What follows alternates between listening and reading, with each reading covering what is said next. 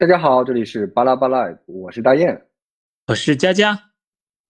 首先呢，我们要给大家先呃恭，就是庆祝一下双节快乐啊！因为这次确实是中秋跟国庆在一起，有很多网友就说，你看又是中秋又是国庆，加在一起就是中国，这两个节日在一起还真的蛮有意思的。嗯，哇，这个谐音梗扣分。然后昨天，呃，我我我不知道佳佳你有没有去看月亮，确实是又大又圆。嗯。而且今天今天晚上回来的时候，感觉还是挺有感慨的。举头望明月，低头思故乡。是我们上一期其实已经聊过故乡了啊，包括我们对故乡的思念，以及我们对故乡的那种呃那种充满啊充满赤子之心的这种看法吧。哦，嗯，但是呢，我们这一期想要聊点什么呢？因为我们上一期其实就应该聊的这个话题，我们就搁置到了我们这一期。那这一期呢，我们就来聊一聊校园里面发生的事情啊。因为前一段时间，江西的大学，呃，一所大学啊，就在自己的这个食堂里面啊，吃饭的时候发现了鼠头啊，一把鸭是鸭脖吧，然后吃到了鼠头啊，当时的那个。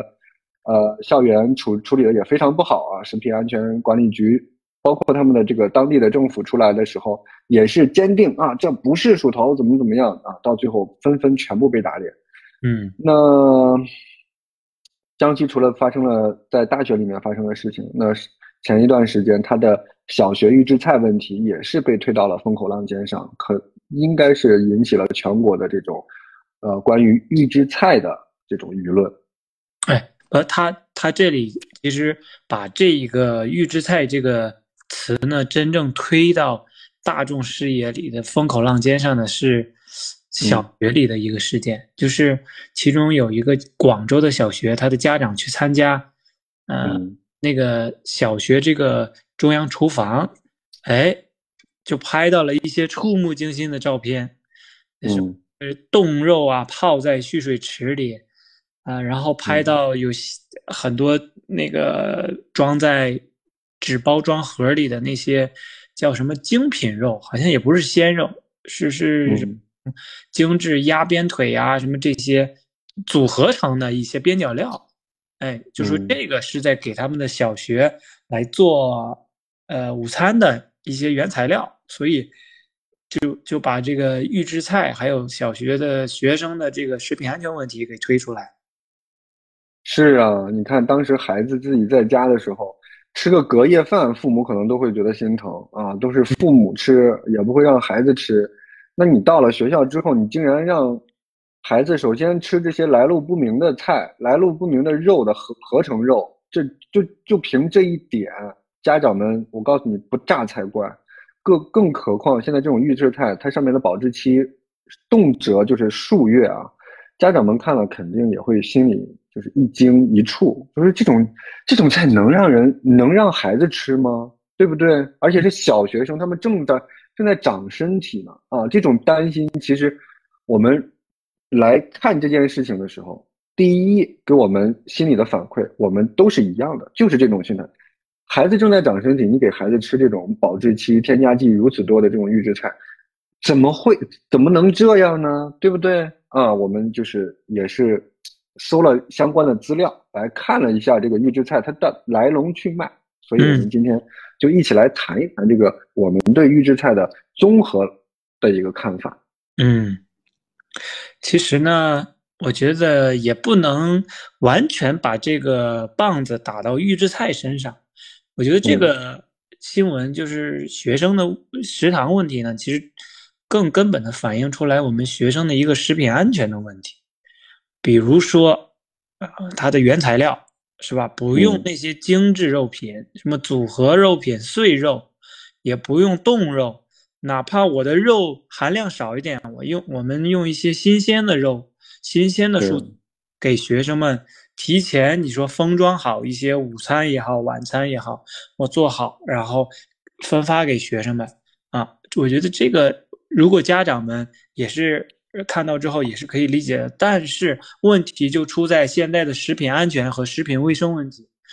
呃，还是还是从还是说刚才的那个景象拍到的啊，啊，很多肉堆堆砌在地上，而且它那个蓄水池啊，也是，呃，现场可以看到非常乱，非常的糟糕，就是我们看之后都会觉得触目惊心。嗯，那你说我们真正如果说预制菜的话，能不能吃？呃，我个人角度啊，我还是觉得要理性来看待。但是这个预制菜给谁吃，才是我们真正要讨论的问题。嗯，就是，呃，我也是去搜了一下相关的这个行业标准，包括我们国家的，还有周边的一些国家的啊，因为我们周边日本呢，其实它是以这种。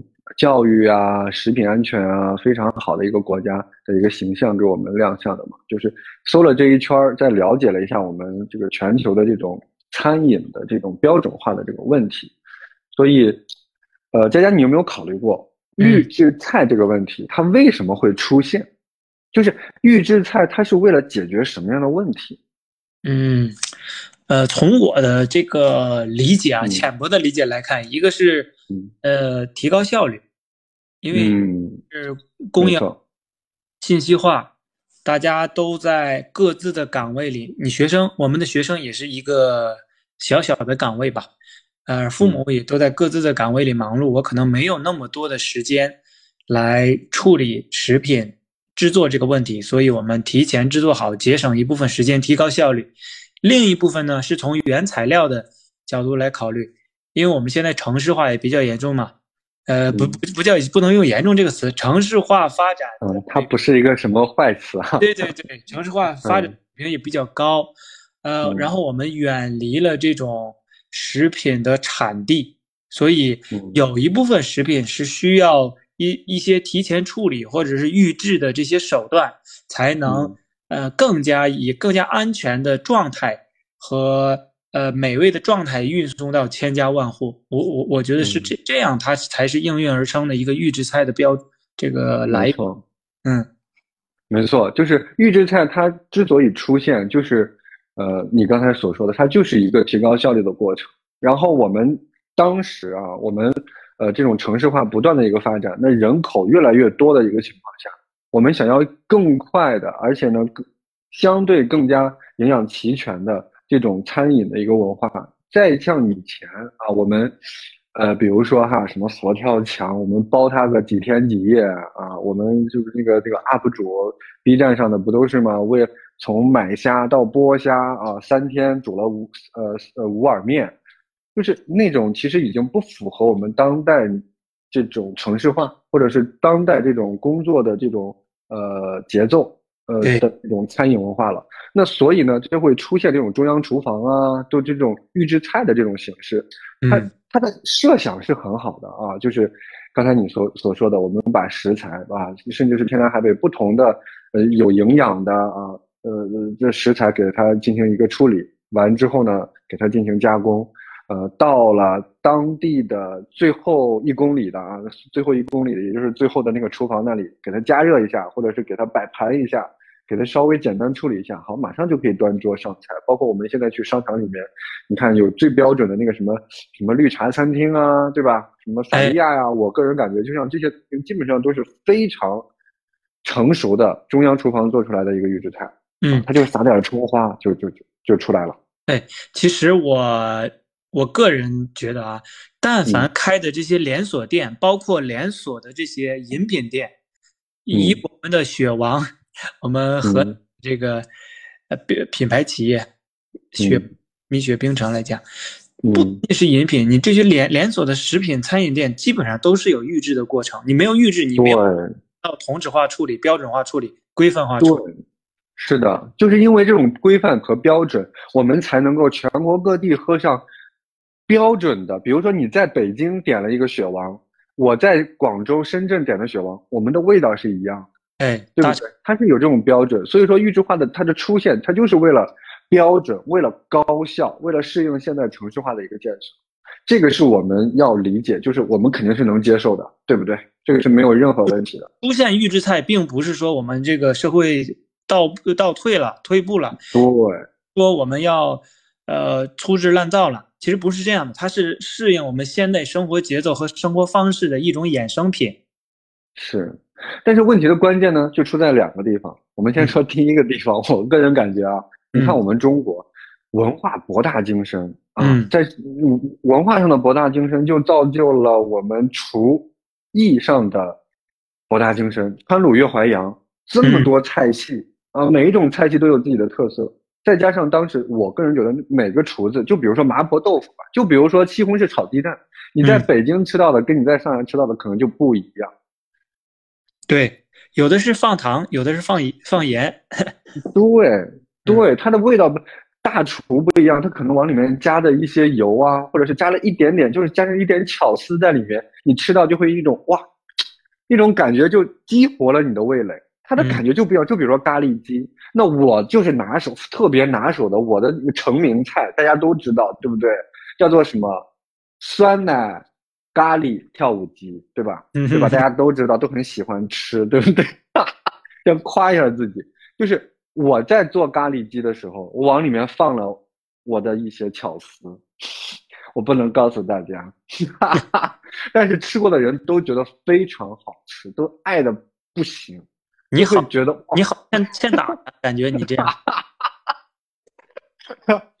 就是要要推推销自己的这个这个，我我只会做一道，一生只做一道菜，就是我我我我我我的意思就是，就比如说同样一道菜，不同的厨厨师他处理的方式不一样，他会加入一点自己的一些，因为我们的这种文化太多了，就比如说油吧，有菜籽油，有花生油，有一些是葱油。葱油的话，哇，更香。那你葱油的时候，你煎那个香葱的时候，你加不加花椒啊？你加不加葱姜蒜啊？你只要加一些这种香料在里头，你煎出来的油，它的味道就是不一样。然后你撒到面上的时候，稍微淋上一点，哇，你的那个面的味道就又不一样。所以，就是我就是归根结底总结一句话，就是我们中国的这种菜，它标准化的难度会非常高。它不像西餐，炸鸡就是炸鸡啊，对，炸鸡就是炸鸡。然后呢？酱汁是不一样的嘛，对吧？你就可以用不同的酱，什么芥末酱、这这酱那酱。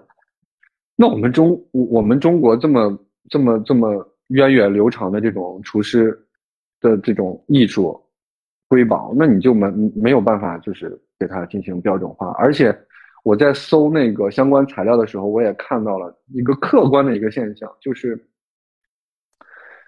呃。我们在古代社会是分三六九等的，比如说给人剃头的，比如说商人，他们的社会地位是很是较为低的，对不对？嗯，唯有读书高嘛，对吧？当时在在在当时，那厨师就是在那个比较低的那个那个那个那个社会阶层里面，这就造就了，其实我们的这个厨艺啊，没有一个非常好的那种会记载的那些人来给你记录。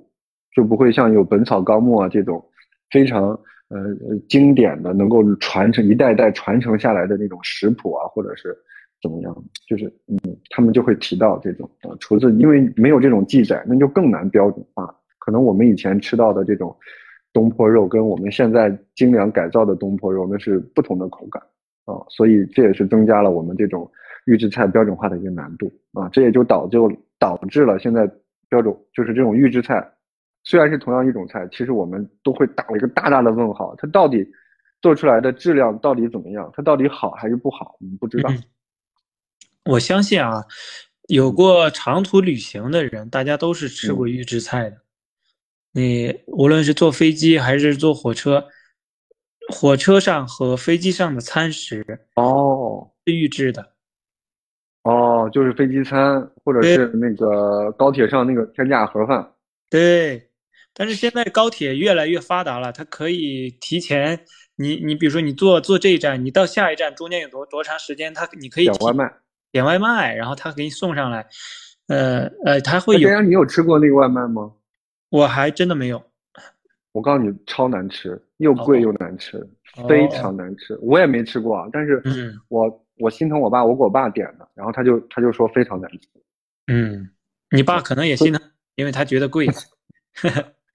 但是他真的就是我我我吃过一次，当时硕士的时候，我老板给我们报销，就觉得我们太可怜了，嗯，然后给我们点了一份八十块钱的，我今天都记得，哇，超贵，八十块钱的那个商务套餐，嗯，就是嗯，反正不怎么样，很难吃，嗯，就就是我说这个飞机和火车这个预制菜是想表达什么呢？我是说，其实预制菜它已经步入到我们日常的生活中了，它也不是什么新鲜事儿。嗯，你包括在国外，刚才导演提到西餐，西餐它为什么同质化处理的就比较好？因为它没有那么多种口味，所以拿预制菜的概念来衡量的话，其实他们吃的大部分都是预制菜。你看它的面包，它是提前好好好多天做好的，也不是说现和面、现发酵、现烤啊。对，它的呃奶酪也都是要。就是把牛奶生产出来之后，我方便保存，然后用我们的一些传统的手段，哎，做成奶酪，然后我们呃在之后的时间里来享受这个前一段时间的美味。所以，他学生在食堂里，他可能吃的就是面包加奶酪，也许他吃的就是我们嘴里所说的预制菜。但是，为什么我们的学校食堂？我们的学学生的食堂就反映出，呃，我们的家长会有这么大的意见呢？还是因为这个哪些菜应该放到学生的食谱里，呃，提前预制，而哪些菜它是不应该预制的？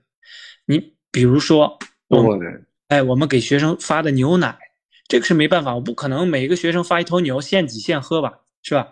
这个你再怎么新鲜。你也不不可能说是这个源头直供，那但是对于炒菜这些东西，我们是不是可以，哎，给在学校里现做一下，给学生们这样明厨亮灶的看到食材的来源、制作的过程，还有省去一些呃什么添加剂啊、防腐剂的这种这些东西，让我们的家长可能就放心了，也不会有这样的矛盾。是的。所以说，佳佳，你知道吗？你刚才在表述的时候，里面提到了一个两个非常关键的点。第一个关键的点就是预制菜，它一定要保证食材的健康，它的保质期一定要新鲜，因为它对应的是孩子。如果说是你，如果说它有一定保质期的，你可以把这种有一定保质期的，加了一定量的这种食品添加剂的这种。我我们不是说不允许它添加食品添加剂，我们之前好像也聊过，就是正常的是可以的。但是对于孩子，如果你觉得孩子，呃，我们因为没有足够的研究，或者是没有一个非常明确的这种因果关联研究，比如队列研究来说，这种添加一定量的食材可能对孩子不好。那好，那我们就可以把添加一定量的，我们给成人吃，我们把没有添加的给孩子吃，这都可以，这种没有问题。所以说，食材安全和食材的这种。就是这种良不能通过用良心，必须通过这种法规法条的保证来保证这种安全。就是这是第一点，就是你刚才在讲的时候，我我就是总可以总结出来，这是第一点。第二点就是针对学生的哪些能给孩子吃，哪些不能给孩子吃，就是你的这个学校里面必须得有一个这种叫做食品师，或者说是就是营养师，在日本他们有营养师这一个职业。啊，就得有这种人的存在，他可以决定要给孩子吃什么和不吃什么。他的这个考量不仅是出，就是仅仅就是这个食品的这种安全问题，他还要考虑营养的问题啊，要考虑孩子身心发展的问题。所以，就是在日本，它是有这个营养师这个职业存在的。我相信我们国家也也也也也有，或者说是对，就是。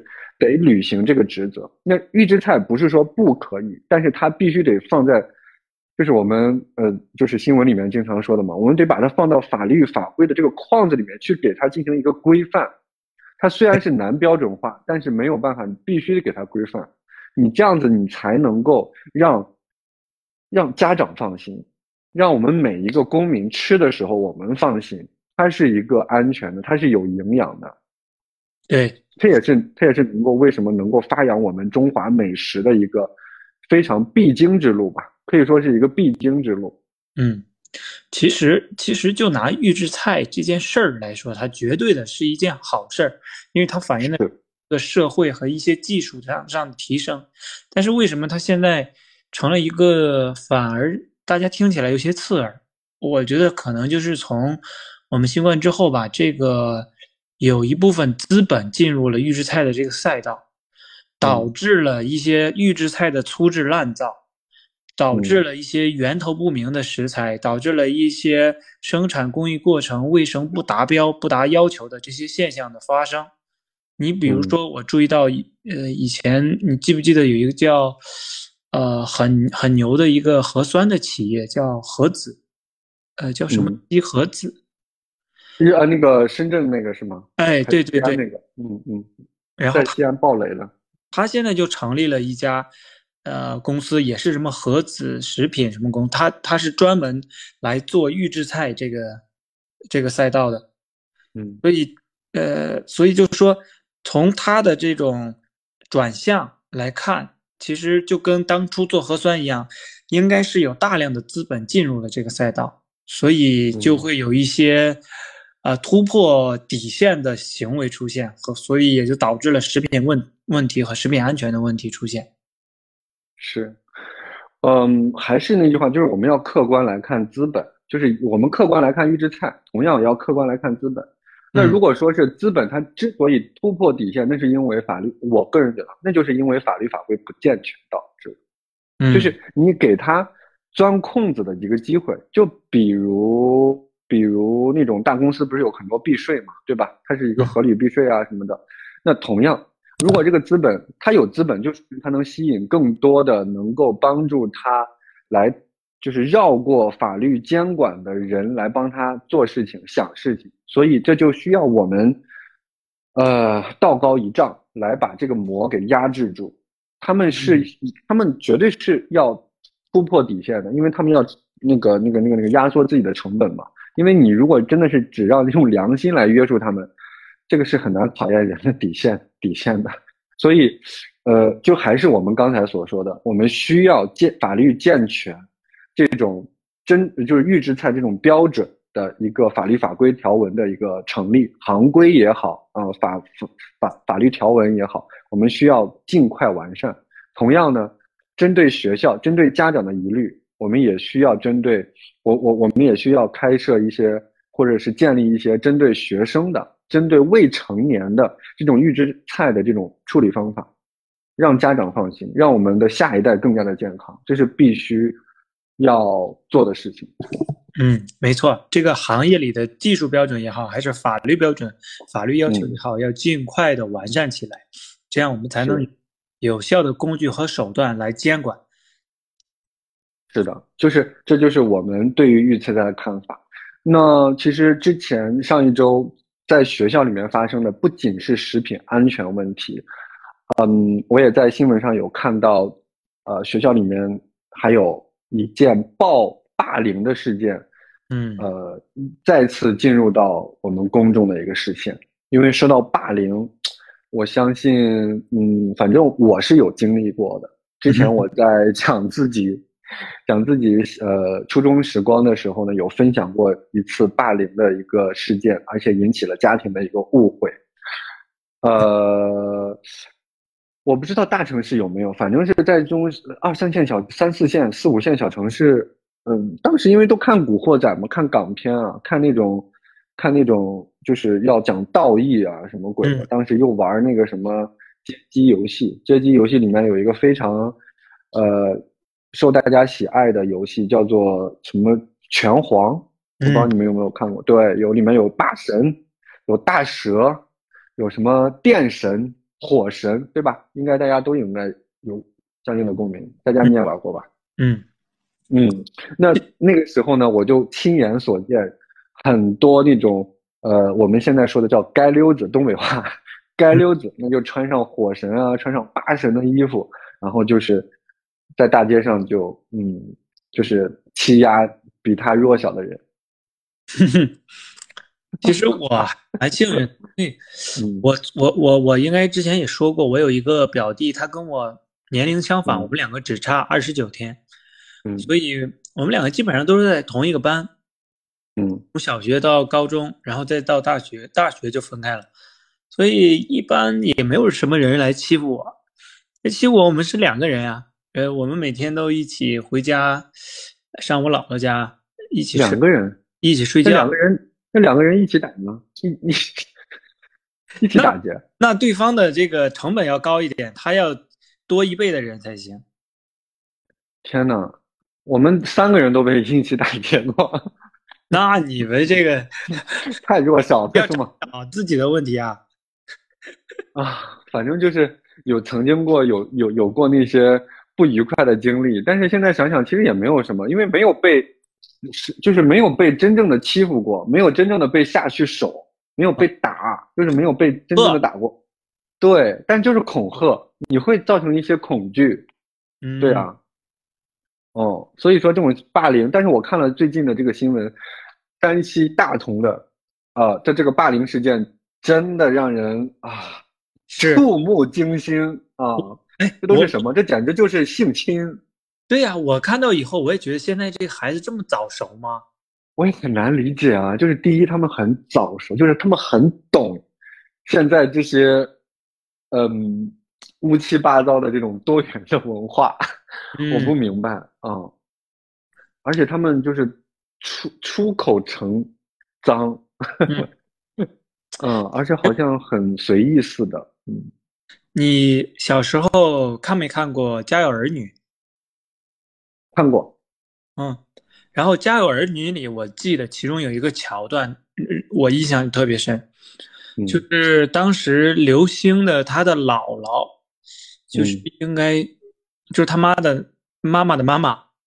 嗯，然后当时是查出来有呃什么一个一个瘤子，但是不知道良性还是恶性，要再去。医院做活检，类似那种复检，然后他姥姥就心里一直害怕，不想去。然后呢，他家里不是有三个孩子吗？刘星、夏雨、夏雪。其中这个夏雨呢，也是就那一段时间就特别反常，也不爱去上学。嗯。然后他爸爸就一直不不明白，以为他是伤心啊，想陪着他姥姥。呃，呃，怎么怎么样？因为他姥姥不不去医院，呃，他也不去上学。后来我就说，那我不能让这个小雨因为我，呃，影响成绩啊。然后也是鼓起勇气就去检查，但是那个小雨呢，还是不愿意去上学。嗯，也闷闷不乐，什么也不说。后来逐渐在他爸爸那个开导下，才说出来，是因为班里。有一个大孩子老欺负他，老打他，所以他就特别厌烦去上学。这给我们一个什么故呃什么提示呢？就是当我们的家长发现孩子有什么端倪的时候，一定要当心，呃，或者说是加一条小心来思考一下，孩子有没有面临到这种被霸凌或者被欺凌、被恐吓的这种可能。嗯，是的，我其实你刚才在分享小雨的这种经历的时候，我这边是感同身受的啊。就是之前我经历过那些事，你看，包括我现在我都不敢给父母说，当时是发生了什么。哎，现在不敢说是因为出于羞耻心，但是当时不敢说自己，比如说被劫啦，或者是被怎么样，那是真的是害怕。但是现在想想，也不知道害怕什么。有什么好害怕的？当然，我们现在不理解哈。就比如你被欺负了，你完全可以给家长说，给那个父母说啊，呃，不，给给给给老师说啊。但是在当时那种小孩子，就是就是害怕，就是怕被报复，或者是怎么样。其实现在我们肯定能理解了啊，他怎么可能被报复啊？对吧？光天化日，朗朗乾坤，是不是？我们还有法律，有各种人可以保护我们。那。但是在当时，那小孩他就会觉得那就是天，那就是，就是就是就是，嗯，最恐怖的一个事情，在他们嘴里面，他可能会觉得，呃，什么你跑到哪里都没有用，你父母保护你也没有用啊，你父母保护你就一起揍你父母，就是他就是他当时会觉得是这样的，其实他动动试试，他也只是恐吓嘛，对吧？所以你你你如如果站在你这样一个亲历者的角度来来想，怎样才能避免就是孩子自己独自忍受这这种事情的发生呢？比如说，老师也好，还是家长也好，是不是要觉得这个孩子最近反常之后，要主动介入一下好呢？还是说默默在背背后，呃，跟着你，然后发现这件事情，然后解决这件事情？你期望我个人。我期望呢，我个人感觉就是，我个人感觉就是，包括现在嗯学校必须开展相应的宣传教育，就是要主动出击，不要说不提这件事情，你不提，它仍然会存在。你不要指望着什么，呃，什么观察端倪，那个时候就晚了。就是啊你一开始你就要在孩子的心里种下一个种子，就是正义、阳光无处不在。就是你得给孩子种下一个这么个种子，他心里得知道发生了什么事情是，就比如说我们现在给孩子有很多那种呃性教育嘛，对吧？嗯呃性性侵教育，什么比如说自己的私密处呃不允许碰，不允许别人来碰，就是这种教育是一样的。你在你在身边，你在周围，如果是有人欺呃呃违背你的意愿，或者说是呃恐吓你，或者是主动出手，或者是怎么样，就是我们必须得有这种宣传教育，而且我们要给孩子树立一个非常好的安全安全的一个环境和氛围，比如说啊警察呀，比如说社会管理者呀，比如说那些小摊贩呀，周围的学校摊贩，我觉得都应该给他们宣传，就是只要有孩子，让孩子首先知道，第一意识到你在恐吓我，或者说你在呃呃呃就侵犯我的权益，那这个时候就是第一得让孩子知道你在侵犯我，你是错的，我是对的，我我我是对的，我后面有正义，我后面有阳光，我后面有一堆人来帮我。第一，让孩子不要怕，意识到这个问题，不要害怕。第二，就是要就是刚才所说的，就建立那种呃那种健全的这种良好的安全的港湾，在学校周围啊，你的你的这个学校孩子大部分是在哪一个社区？那在这个社区里头，会不会是不是要增加一些那种什么值值班啊，或者说是呃，或者说是那种嗯什么警亭啊，反正就是你得告诉孩子，如果是真正发生这种问题了，他应该怎么去做？给父母说，给那个老师说啊、寻求身边人的帮助都可以。你得告诉孩子，嗯意识到这个问题，并且呃怎么去解决这个事儿。嗯，也就是说，校园霸凌这件事情不仅仅是是呃这个学生学生的问题对他不需要仅仅是他的问题，需要嗯。家庭的支持，需要呃社会校支持，更需要社会的嗯。支持。是的，而且就是要像性侵教育一样，呃，一定要主动的跟孩子来进行一个宣传教育，因为我们当时其实没有任何的这种教育的，我们嗯不知道，我们就觉得他们那些人施暴者，他就是他就是牛牛牛法那个逍遥法外的那种人，他嗯就可以无法无天的做为非作歹的事情，他就可以这么干。然后你父母出来帮你，他就搞你父母；你朋友给你出面，他就搞你朋友，就觉得他们法力无边。其实不是的，学生学校就应该教育，就是首先这种是错误的，这种是不正确的。第二，你有你有这个你有这个能力，你只要站出来，你就你就给孩子力量嘛，让他勇敢的站出来嘛。就是你只要站起来，你就是最牛的。然后呢，无数的人就会支持你，呃，警察叔叔出来就会把他们全部给抓走。就你你就是对，你就得给他树立这种安全感，他才敢站出来呀。如果你不给他树立这种安全感，你光让他站出来，那那你站出来一次打你一次，那怎么办呢？没错对不对，？是我我觉得这个还是非常关键的。刚才大爷说的，就是我们学校这边要表明态度，我们一定是要告诉，嗯，我们所有的学生一个，就是提前给他一个防范意识。假如发生了这种情况，我们学校有哪些手段、手段和哪些途径可以帮到你？所以，请你要，呃，有需求一定要及时发声。是的，是的。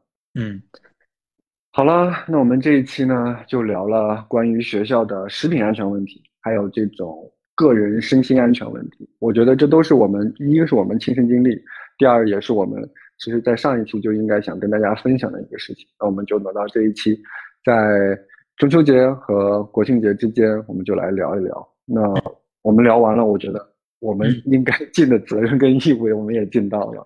嗯，对，而且这一期呢，其实我们总结了有两点，第一点嗯。就是请各呃食品预制菜相关领域的法律还有技术标准、行业标准尽快的完善，尤其是对于学校学生的食品安全问题，以及以及学校食堂预制菜的使用问题，有一个呃边界和规范吧，尽快出台。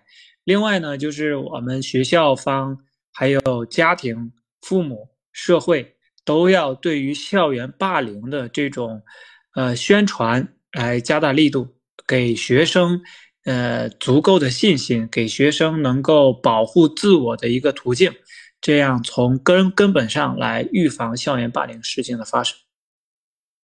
是的，好，那我们这期节目就到此结束吧。我们如果是您有各种您的看法，都可以留言告诉我们，我们也非常愿意跟大家来进行交流跟互动。那我们这期节目就到此结束，拜拜，拜拜。